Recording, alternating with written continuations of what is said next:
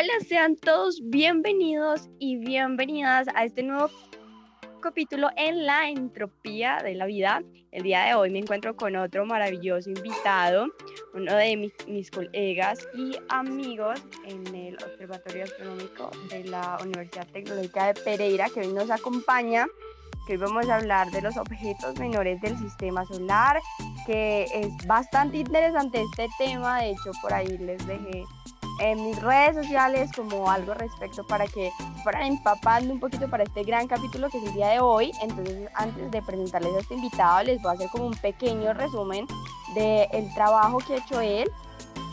Él es Luis Eduardo Salazar Manzano, ingeniero físico egresado de la Universidad Tecnológica de Pereira.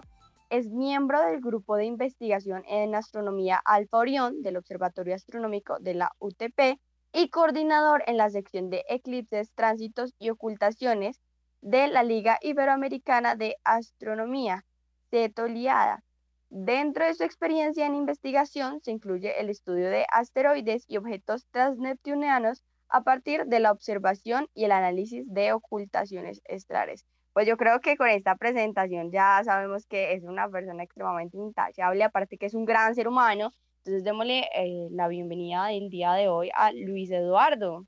Este, muchísimas gracias por la invitación, feliz de estar acá y también un, un, gran saludo pues para todos los que están escuchando este gran podcast. Bueno, la verdad es que me encanta tenerte acá porque siento que eres de las personas que la investigación ha hecho un gran trabajo tanto desde el observatorio como en las veces que has tenido que salir del país a investigar y a generar más, más contenido científico entonces, no sé, cuéntanos qué estás haciendo ahora, qué estás desempeñando, qué andas por ahí investigando, que nos cuentes un poquito de la actualidad de, Luis Eduardo, en qué te estás enfocando y quizás algunas metas a corto o a mediano plazo. Pues que te cuento, ahorita digamos que estoy con el observatorio, con el observatorio astronómico investigando y pues hay, hay varios proyectos por ahí entre los que se encuentra pues una parte que es sobre ocultaciones estelares, lo que, lo que comentabas, en la que la idea es estudiar estos objetos a través de la técnica de ocultaciones estelares, que creo que pues ahorita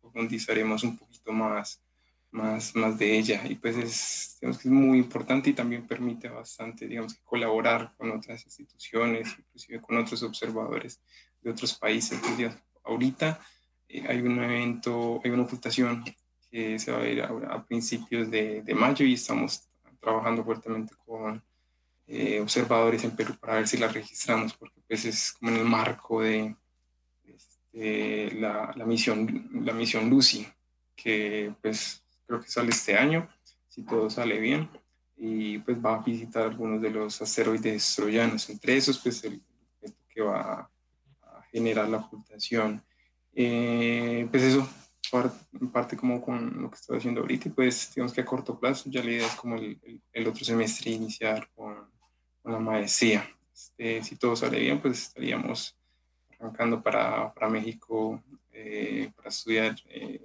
la, maestría pues en ciencias astrofísica de, de UNAM. Excelente, me encanta eso. Bueno, esperemos que todo salga como lo planeado y, y puedas entrar a la maestría. No, me encanta, me encanta mucho eso.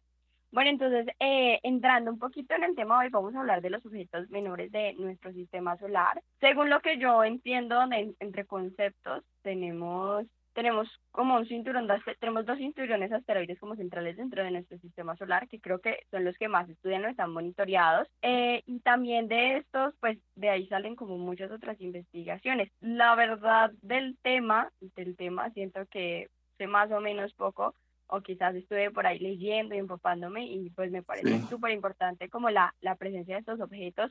Entonces, si nos puedes dar como una pequeña definición en, en contexto, como de conceptos de qué son los objetos menores del sistema solar o, las, en, o los NEAs.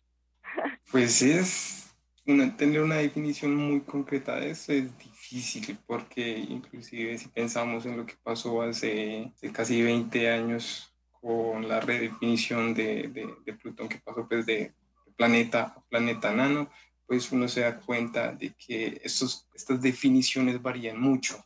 precisamente porque las diferencias entre los objetos unas veces no son tan claras y muchas veces se encuentra que comparten algunas de las características, pero pues de una manera muy general podríamos hablar de que los cuerpos menores del sistema solar son básicamente rocas que hay en el espacio, mayores a, mayores a un metro de diámetro y menores que un planeta. Digamos que eso sería como la, lo más general. Obviamente, pues ahí tiene varias clasificaciones, como por ejemplo la, la clasificación por, por, sus órbitas, la clasificación por su composición, eh, la clasificación por, por, las familias, pero digamos que en general, en concreto, como es un término tan amplio, pues, digamos que se podría definir de esa manera, como rocas entre un metro de diámetro y menores a a un planeta. Entonces, básicamente, como Júpiter y Ceres estarían como, como ni son planeta, pero tampoco son objetos menores del sistema solar. Eh, ¿Cuál me decías, Júpiter y Ceres? Ajá. Es, no, este, Plutón y Ceres, perdón.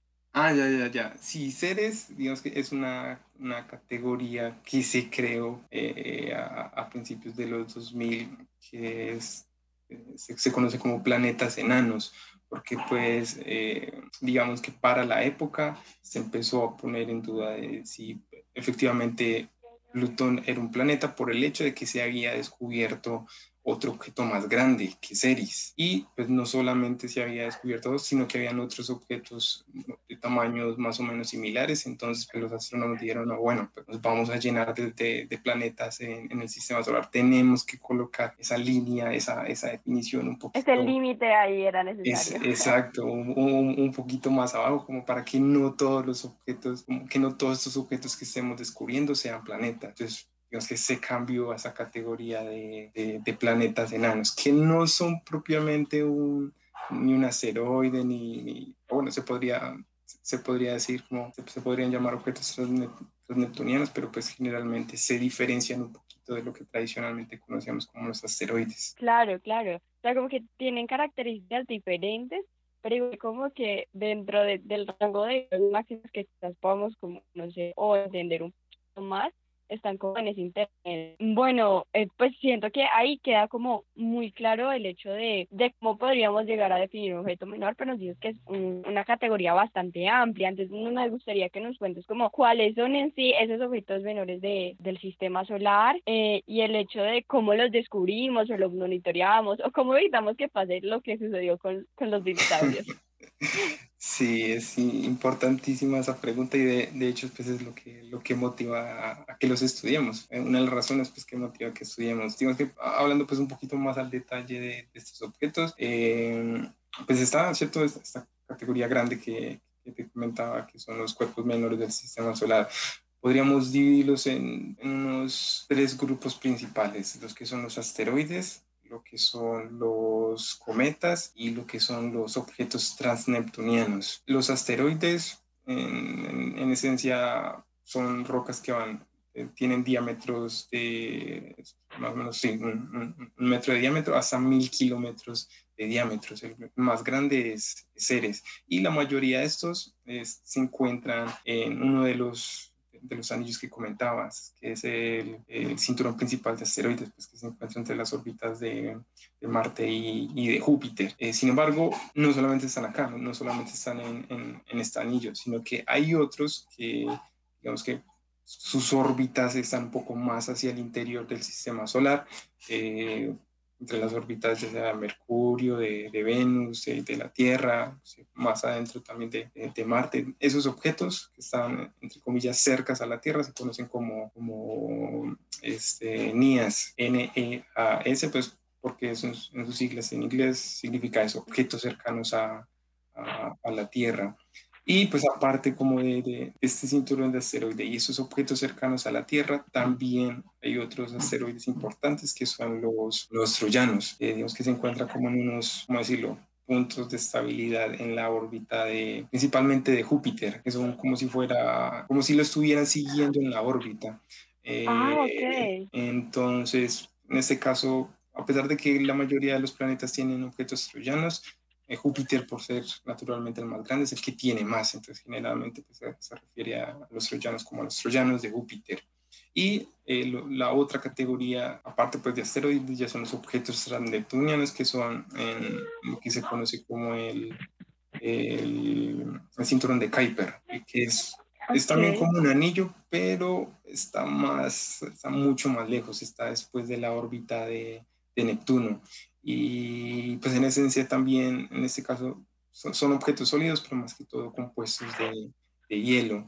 Y en algunos casos sí pueden llegar a ser más grandes que, que, que, los asteroides. Y por otro lado, pues están los, los cometas, que creo que pues, todos hemos eh, escuchado algunas veces, alguna vez hemos visto pues, estas fotos espectaculares, que son pues como estas, estas rocas de hielo que tienen esas colas espectaculares que se generan al, acercarse como al, al, sol, que precisamente pues, empieza como a, sublimar los materiales volátiles que tienen y, genera ese, ese, espectáculo pues que ahorita nos causa bastante gracia, pero pues en, tiempos pasados eran, eran presagios de, que cosas malas iban a, a, pasar. Y pues hablando entonces como un poquito de cómo fue que este, se, se descubrieron, este fue, ¿cómo decirlo? el, el, nombre de asteroide viene de como star-like, como de, de, parecido a estrella, porque resulta que hace, hace tiempo, eso fue como a, creo que hace principios de los 800, si no me equivoco, finalizando los, los 700, que un italiano pues estaba en esa época estudiando pues, las posiciones de las estrellas. Recordemos que para la época no había cámaras, digamos que los astrónomos en, su labor lo que hacían era observar y hacer dibujitos, hacer, apuntar con la mano pelada las posiciones de las estrellas y, toda la cosa. Y se dio cuenta que al observar una región del cielo, eh, parecía que una de esas estrellas que veía se, había movido, estaba cambiando de posición. Entonces, pues por mucho tiempo se pensó que, por, unos años se pensó que era un nuevo planeta, en este caso Ceres, el asteroide más grande, pero con el paso del tiempo, al irse encontrando más de, de, estos, estas estrellas que se movían, fue que la gente llegó a la conclusión de que no, que era, eran otros objetos más pequeños que los planetas y por eso les pusieron entonces asteroides. Y pues digamos que desde entonces eh, no han parado como de, descubrirse el, número que, que, se tiene, pues no, no ha parado de, de crecer. Claro, o sea, yo siento que para para este astrónomo italiano tuvo que haber sido como bastante extraño, pero a la vez sorprendente encontrarse con algo de las características de una estrella, pero también que tuviera como cierto rasgo pues en el hecho del movimiento con, con un planeta, es como venga, y esta mezcla de dónde sale.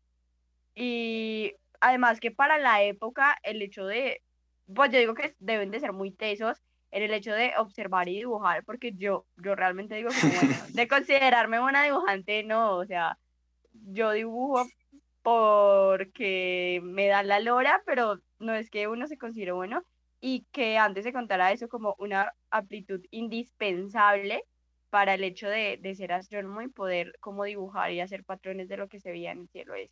Sí, importantísimo tener esas, esas, dotes de, de artista. Eh, Galileo, creo que tú sabes que también era claro. un dibujante muy talentoso.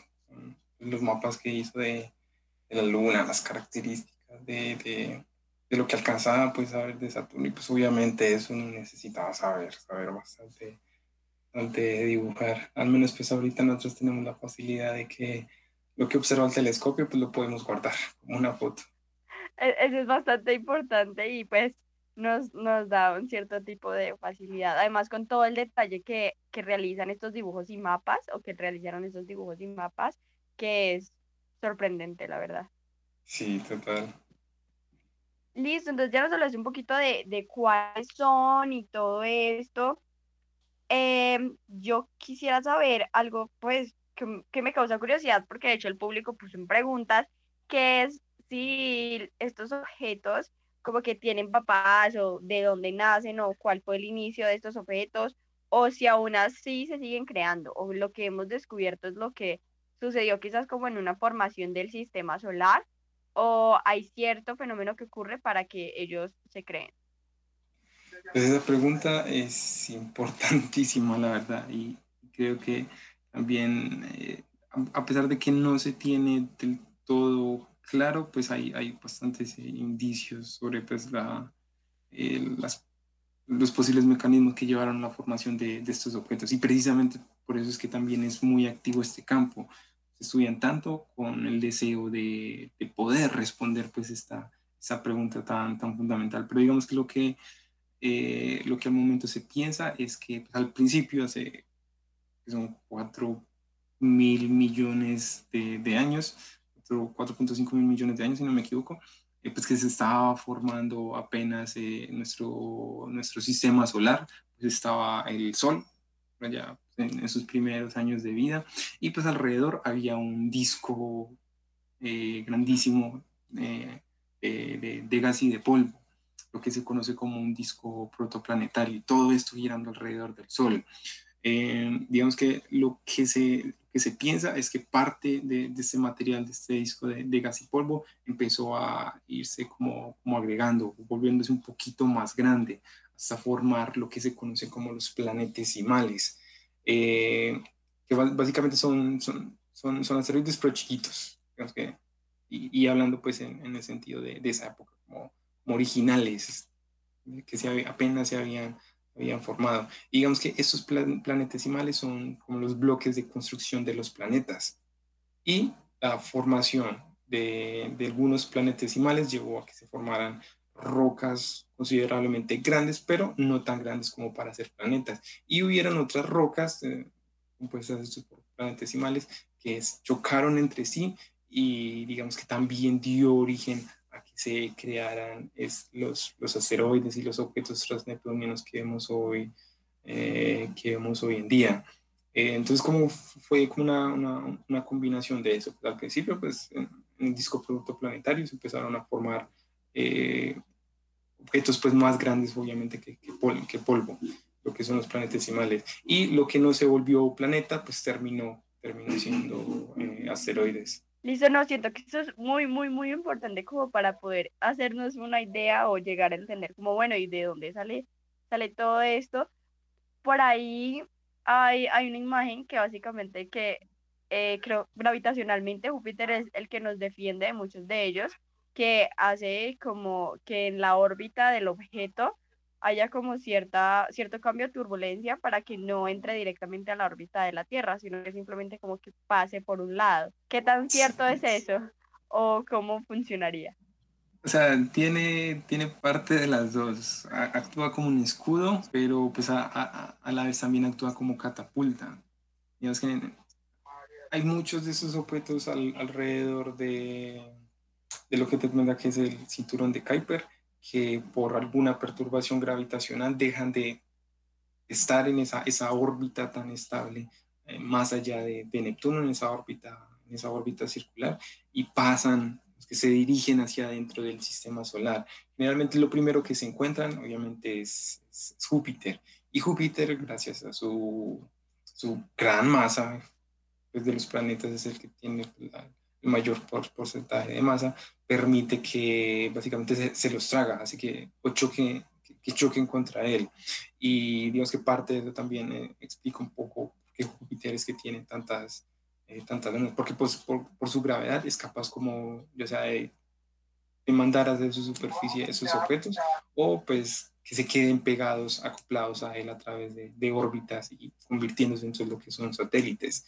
Sin embargo, pues a, parte de que también funciona como, como escudo, también existe la posibilidad de que ese objeto que se está acercando por efecto de la, la gravedad de, Júpiter reciba un impulso que lo mande con fuerza hacia el, hacia, hacia pues el sistema solar interior y pues existiendo obviamente la posibilidad de, de, que pase cerca o quién sabe de pronto en un futuro de, de que colisione con, con, la Tierra. O sea, en general, si, si, si actúa esto como, como, como escudo, pero pues también existe la, las, las ocasiones en las que pues, no juega tanto a, nuestro favor. Claro, como que podría llegar a ser un arma de doble filo ahí. Esa es la palabra. Claro, entonces, eh, o sea, siento que son objetos que pues son bonitos de observar porque creo, esas son las lluvias de estrellas, ¿verdad? Son asteroides que mm. pasan por la Tierra en ciertas regiones o si se considera, no se considera. Eh, más o menos sí, digamos que Este, como te comentaba, los asteroides van desde rocas mayores a un metro de diámetro, pero las, obviamente hay rocas tamaño mucho más pequeño en el sistema solar y estas rocas son lo que se conoce como, como meteoroides. Ya no son propiamente asteroides, sino que son meteoroides. Y lo que son las lluvias de, estrellas, las, las, bien, las mal llamadas lluvias de estrellas, pues no, no son propiamente asteroides, sino que son estos, meteoroides, que cuando pues entran ya a la, a la, a la, atmósfera, eh, obviamente pues al ser mucho más pequeños, se, se, se, se queman, se, se evaporan, dejando esa estela tan, tan bonita que, que uno ve pues, en, en, el cielo. Naturalmente no solamente pues, eh, las lluvias de estrellas generan por estas, estas rocas, sino que también unas veces el, hielo de, de, de, los cometas también genera estas, eh, entra pues a la, atmósfera y genera pues estos, estos meteoros. Claro, también como es, es importante porque de hecho yo tenía como esa confusión de, de, de conceptos ahí suavemente, pero es muy chévere poder como tener un poquito más de entendimiento. De hecho, eh, hace un par de años en Cali eh, vi como, como un meteoroide entraba y fue muy, fue muy raro porque literalmente como vi la estela, pero luego como, como al entrar literalmente a la atmósfera, el cielo se puso como blanco, como si estuviera de día, y luego siguió cayendo, que se vio el resto de estela. Y yo digo que, o, sea, sí, o sea, es muy, es muy genial, pero en, en, el instante que como, ¿es en serio que yo estoy presenciando esto? O sea, me puse así súper emocionada, pero es algo muy genial, o sea, aparte de ver las estrellas fugaces, ver cómo coincidir en el momento justo y preciso para ver algo así, y que aún no estaba como tan metida en el mundo de la astronomía, fue súper casual y esporádico, entonces es algo bastante genial. Sí, a, mí también me pasó una vez, justo saliendo de una de las reuniones de, de Orión allá en el, en el, planetario. Estaba ahí en la puerta cuando miré pues hacia, hacia como detrás del bloque de, de, aguas y, y, y, literal ahí se, se, empezó a ver. Digamos que los, que, los, los meteoros que generan que son un poquito más grandes y que de pronto por su composición generan como trazos un poquito más coloridos lo que se conoce, se les, llama popularmente como, como bólidos, pues tienen varios colores dependiendo de, de, su composición y pues esa vez sí, sí lo vi, no, no fue así que se puso todo el cielo blanco, pero sí, sí se vio verde muy bonito y, y, y muy grande en el, en el, cielo, la verdad. Como dices, Anita, bastante bastantes casualidades para estar en el momento y, y en el lugar adecuado para, para, observar esos eventos, entre comillas, raros. Sí, porque siento como que uno puede hasta cierto punto llegar como a planear el hecho de ver una lluvia de estrellas, pero el hecho de coincidir con ver uno entrar a la atmósfera de la Tierra y como presenciar ese instante ya es mucho más casual. Sí, sí, oh, es un buen recuerdo que queda. No, total, y la, yo digo que la sensación que queda de, de emoción, porque es pues en mi caso fue como la primera y la única vez que he visto algo así, entonces como que esa emoción latente ahí lo, lo es todo, llena las ganas de seguir en, en el mundo astronómico. bien, bien, inspirador. Un poquito, te iba a preguntar que nos, nos hablaste al inicio como de, de ocultaciones o en el hecho de cómo podemos descubrir y monitorear esto, como qué herramientas usamos, a través de qué se hace, porque creo que en el próximo capítulo vamos a tener a Kevin Villegas, que es el coordinador del grupo de astronomía, y a través del grupo de astronomía a, a, nivel de Pereira se hace la búsqueda de asteroides, que eso lo hacemos a través de un programa de astrométrica. Pero también es como chévere saber de qué otra forma se monitorean o se buscan eh, asteroides, cometas y todos estos objetos. Pues ah, con respecto a este tema, digamos que hay, hay que pensar primero en qué es lo que nosotros queremos conocer de, los cuerpos menores del sistema solar. Digamos que entre eso nosotros queremos conocer su trayectoria, su órbita alrededor del Sol, para saber, pues, obviamente, si algún día puede llegar a existir la posibilidad de impacto. Pero también, este, de esos objetos interesa conocer su, su, tamaño, su diámetro, eh, conocer su forma, las características que tiene, conocer su composición, de qué está hecho, eh, conocer si tiene anillos, conocer si tiene un, satélite, eh, en fin, hay, hay, hay, bastantes cosas que se pueden conocer, la, la masa, la, la, densidad, es que todo, toda esta información es, es lo que pues, en principio uno le gustaría conocer de estos objetos. La dificultad se encuentra en que, pues naturalmente, eh, están lejos, están, están bastante, bastante lejos y pues no son tan grandes como un planeta. Entonces, generalmente cuando se observa a través de los telescopios tradicionales, pues eh, uno solo ve un puntico. Entonces no es capaz como de distinguir ni la forma, ni el tamaño. Eh, digamos que lo, lo, lo, que se acostumbra a hacer entonces es conocer su posición. Es que ah, como pues uno sí, sí, sí ve el, el, puntico de luz, pues entonces este, uno sí puede hacer una medición de sus posiciones pues luego a partir de esas posiciones uno ya puede propagar la órbita, construir la, la órbita del objeto. Eh, entonces, generalmente para descubrir asteroides, lo que se hace es, eso, encontrar los, los, puntos, mirar a ver eh, que como, eh, que, no, que, no, sean estrellas, que se estén moviendo y determinar luego su, su, órbita. Pero, como te contaba, pues hay mucha otra información que se puede conocer y ahí es donde entran otras técnicas. Y, y ahí es donde entra la, la, técnica que te comentaba, que es la de ocultaciones estelares. Digamos que en, en esencia es como, como como cuando pues uno, cuando pequeño utilizaba una linterna y las manos como para proyectar una, una sombra sobre la pared. Básicamente eso es lo que pasa. Un, asteroide pasa frente a una estrella y eso lo que hace es que proyecta una sombra sobre la superficie de la Tierra. Eh, se mueve, se mueve pues, rápidamente con, la velocidad del, del, del, asteroide. Y entonces si uno está en, el lugar por donde va a pasar la sombra y está registrando la estrella. Justo pues en, el momento que pasa la sombra, pues lo que uno va a ver es una caída de brillo de la estrella cuando la pasa, cuando, cuando, pasa, frente, cuando pasa frente a ella. Y cuando uno registra eso, uno es capaz de determinar con bastante precisión, precisión de kilómetros, lo que es el tamaño. Cuando se tienen varias de estas observaciones, pues no solamente es posible conocer el tamaño, sino que es posible reconstruir este, la, la forma que tiene el objeto. Eh, a partir pues, de ocultaciones estelares, pues se descubrieron los, los anillos de, de, Urano y Neptuno. A partir de ocultaciones estelares se, se descubrió la atmósfera de, de, Plutón. A partir de ocultaciones estelares se descubrió eh, eh, los anillos de, Chariclo, que es un, es, es, un centauro, es, no es ni un objeto transneptuniano, ni es ni un, asteroide, sino que se conoce como centauro, está ahí como entre la, entre la mitad. Y se le descubrió anillos a partir de ocultaciones estelares, y pues este fue el primer objeto, no era un planeta, pero que, tiene, que, tiene, que tiene anillos.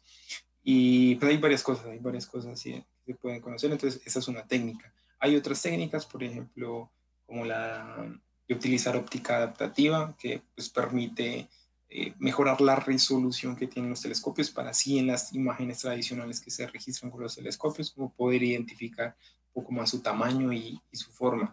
Pues ahí hay bastantes otros que se puede estudiar también eh, con, radio. El telescopio adhesivo era uno que estudiaba bastante los, los asteroides.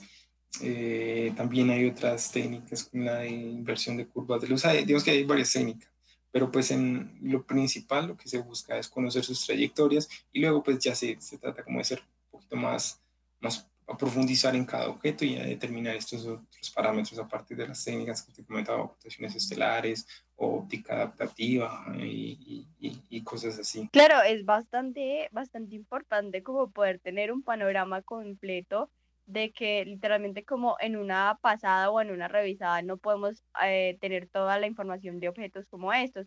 Como que a, a, simple vista, por así decirlo, a través de un telescopio vemos un parecido a, a, una estrella, pero también entender que hay otras características que debemos de, de, de descubrir. Entonces, por ejemplo, me parece algo muy, pues sí, me, me sorprendió bastante eh, el hecho, pues como que no tenía tanto conocimiento que tantas cosas se habían descubierto a través de la ocultación, de las ocultaciones, entonces como la importancia también de generar este tipo de, de investigación para recurrir a más datos y detalles de, de los objetos que encontramos dentro de nuestro dentro de nuestro cielo. Sí, y de hecho lo que son los los objetos transneptunianos son los de los que menos se conocen. Digamos que los asteroides más o menos se tienen estudiados, pero ahorita es bastante activo estudiar a través de ocultaciones estelares estos objetos transneptunianos. Eh, el problema ha sido pues, durante los últimos años es que es difícil generar predicciones eh, eh, de estos eventos porque pues obviamente pues uno necesita conocer de antemano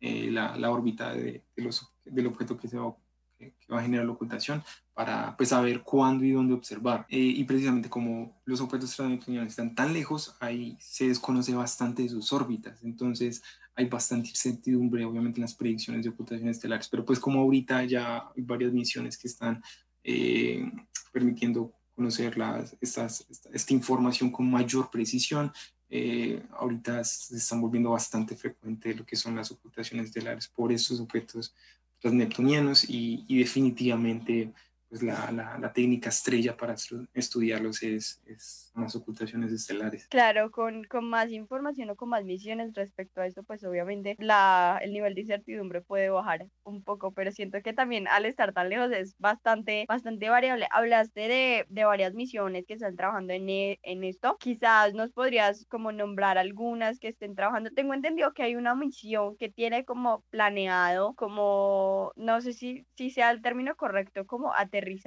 o bajar a uno de, de, estos asteroides o cometas para sacar información o algo así es lo que tengo entendido como, como un poco en contexto. Pues hay, hay varias, digamos que en el pasado está por ejemplo la misión Rosetta, no, sé si la has escuchado, he visitó el cometa Churyumov-Gerasimenko, algo así por el estilo, un nombre todo raro.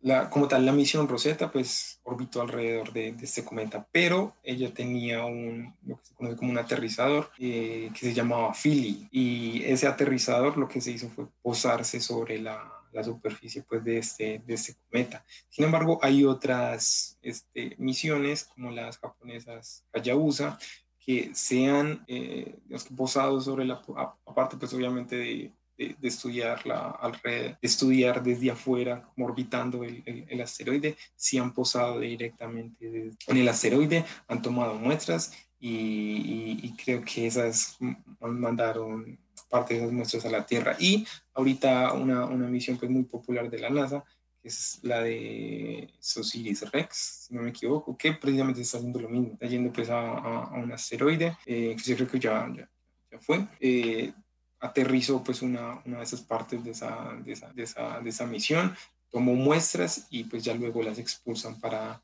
para, que, para que las, las manden acá a la, a la, a la Tierra.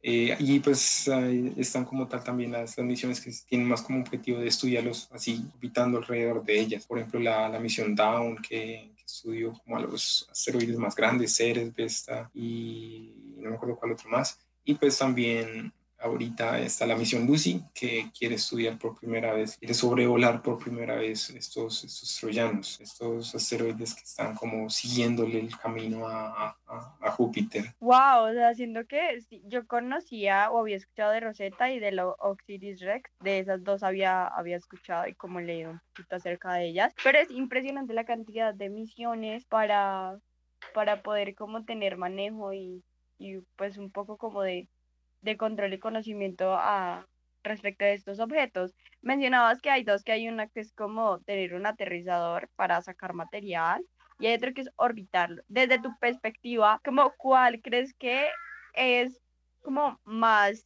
viable o funcional en el momento de sacar como detalles? Pues para conocer detalles, pues creo que no hay nada mejor que estar sobre la superficie y tomar muestras y hacer pruebas, pero pues obviamente eh, pues una astronomía es bastante, bastante complicado, pero eh, para conocer al detalle sí definitivamente posarse en la superficie y tomarle muestras, pero pues digamos que también es bastante importante acercarse y digamos que tener también desde, desde, desde el punto de vista general, tomar una fotografía de grandes regiones del objeto eh, o hacer mediciones, tomar fotografías, pero pues en, en otras longitudes de onda o, o, tomar espectro. Entonces digamos que en, en, en, este caso de la ciencia se necesita combinar, son complementarias todos los métodos de estudio. Entonces, pues no solamente lo ideal es, es tener el, el, orbitador, tener el, el que aterriza, eh, estudiarlos desde la Tierra para conocer sus órbitas. Entonces digamos que son son varias formas de estudiar estos objetos. Eh, siempre se debe propender es precisamente por combinarlas, porque entre más, más combinaciones, pues más relaciones se van a poder encontrar. Pues desde diferentes puntos de vista se pueden estudiar estos, estos objetos. Y pues no solamente pasa en, en, estudiar pues estos, estos cuerpos menos del sistema solar, sino que pasa pues en, en general en, en, todas las ciencias, por ejemplo en la astronomía, con el estudio multifre, multifrecuencia, ya no solamente estudiamos en una sola longitud de onda, sino que estudiamos un objeto en sus emisiones en, en el visible, en el radio, en rayos X, en ultravioleta, y luego ya un poquito más general sumamos el estudio a partir de las ondas gravitacionales. Es decir, eh, en general siempre se, se, va a tender como a tratar de, de generalizar un poco el, el estudio, tratar de, de, abarcarlos de diferentes puntos de, de, vista. Sí, y siento que es muy genial el hecho de poder, de tener la posibilidad de juntar varias técnicas de estudio para cualquiera, para cualquier objeto que nos encontremos en el cielo, no solo asteroides, sino, por ejemplo, eh, dentro, de, dentro del espectro también nos puede dar como un tipo de huella digital de los componentes, pues en el caso de, de estudiar estrellas o no sé, quizás se pueden encontrar en internet algunas imágenes de galaxias o de estrellas que están en diferentes, em, que están como en infrarrojo o en rayos X y que asimismo como que varía el color de que se ve la estrella. Si no estoy mal, creo que hay, hay una foto por ahí rodando que la gente dice, ay, es que el sol realmente es verde, pero es porque es por la longitud de onda en la que tomaron la foto del sol o algo así. Y pues también es como el hecho de no hacer una divulgación acertada de mucho, mucho contenido que se puede encontrar. Sí, claro. Este, eh, pues sí, en, en, esencia hay, muchas, muchas formas de, estudiar los objetos y por ejemplo las imágenes es, es, algo que se ve muy bien, que se implica muy bien, como dices, con las galaxias, porque pues en, en esencia son esos, esos colores que vemos de las galaxias, son las combinaciones varias imágenes tomadas en diferentes longitudes de onda y cuando se combinan es que se ven pues ya estos, estos, estos colores que pues obviamente tienen sus significados, aparte pues, de tener cierto, eh, cierto valor estético, pues también enriquecen un poco pues esa, esa vista de, de los diferentes matices que se pueden estudiar en, en de estos objetos. Y sí, pues el caso del Sol eh, es, eh, es, es un tema un poco... Eh, tiene su truco, porque pues uno desde acá, el, el, desde la Tierra, pues ve el sol amarillo, pero digamos que el pico de la misión de, de obviamente pues el sol emite muchas longitudes de onda y en el, el, punto, el color donde emite una mayor cantidad de luces es el verde. Entonces, dependiendo de uno a qué quiere llamar color, es que se responde esa pregunta. Si uno quiere decir, ah, bueno, es que el color es, el color que más emite es, sería verde. O si uno quiere decir, ah, no, es que el color es la combinación de todos los colores, pues sería blanco. O si uno quiere decir, ah, el color es lo que uno ve desde la Tierra, entonces sería amarillo. Digamos que sí, es, es, es un tema pues bastante interesante porque permite pues entender todo eso, pero eh, hay, hay, hay, que abordar bien pues esa, eh, al, momento pues, de, de, hacer divulgación, pues aclarar muy bien y, y, y, pues explicar de, de, todos estos matices que tienen estas, estas, preguntas.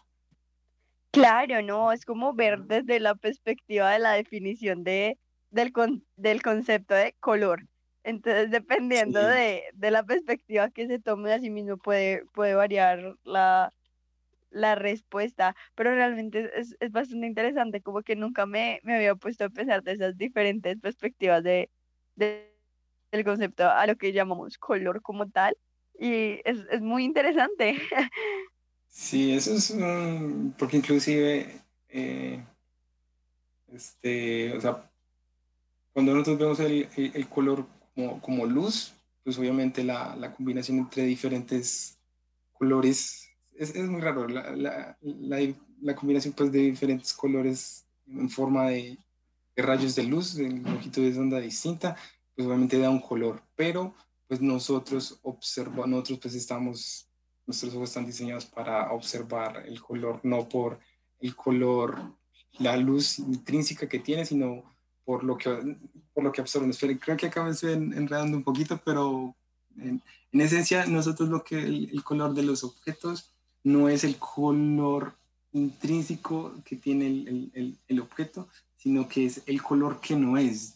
Eh, es decir, si por ejemplo nosotros observamos una, una, una, manzana roja, pues esa manzana pues obviamente está siendo iluminada, está recibiendo la luz de, del sol, digamos, y está absorbiendo todos los, los colores, este, todas las longitudes de onda, en teoría todos los colores, pero el único que está, los que rebotando y está llegando a nuestros ojos es el color rojo.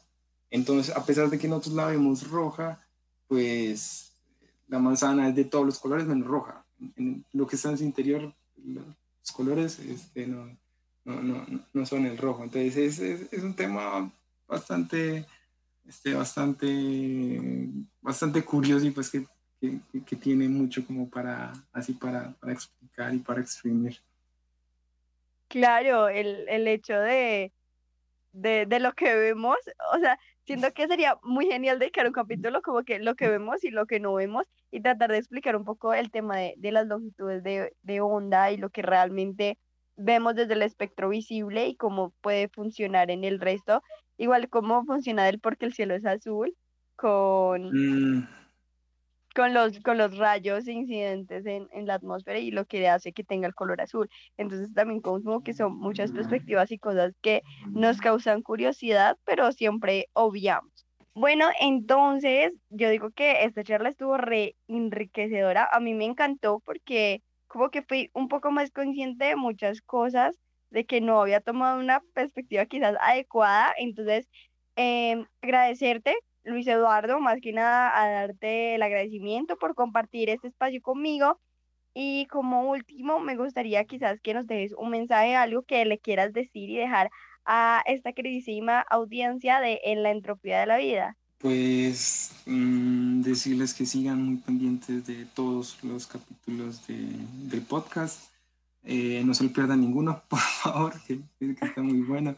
Y pues no, en, general que eh, siempre se estén preguntando, siempre estén este, curioseando, siempre estén tratando de, aprender y, si les gusta pues el, tema de, la ciencia, eh, pues hay muchas posibilidades, si, si saben pedir pues la, la, UTP y, el Observatorio Astronómico es una, es una, una gran oportunidad pues, para para empezar en, en astronomía. Entonces, eh, no, simplemente decirles que, que, que, disfruten bastante pues todo lo, que la astronomía tiene para, para ofrecer y, y, si quieren pues dedicarse a ella, que, que, que, se, pueda hacer sin, sin, dificultad. Digamos que en, Pereira estamos en un muy buen lugar para, para aprender y, y, y desarrollar la astronomía.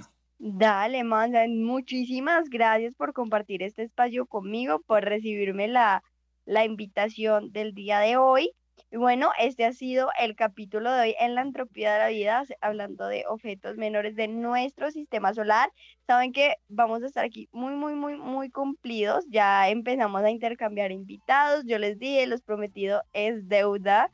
Y pues más que encantada de compartir con grandes seres humanos y personas en este podcast que es un pedacito de mí. Nos vemos súper cumplidos el próximo viernes, que terminen de tener un bonito fin de semana o el día que lo estés escuchando, un bonito día. Entonces,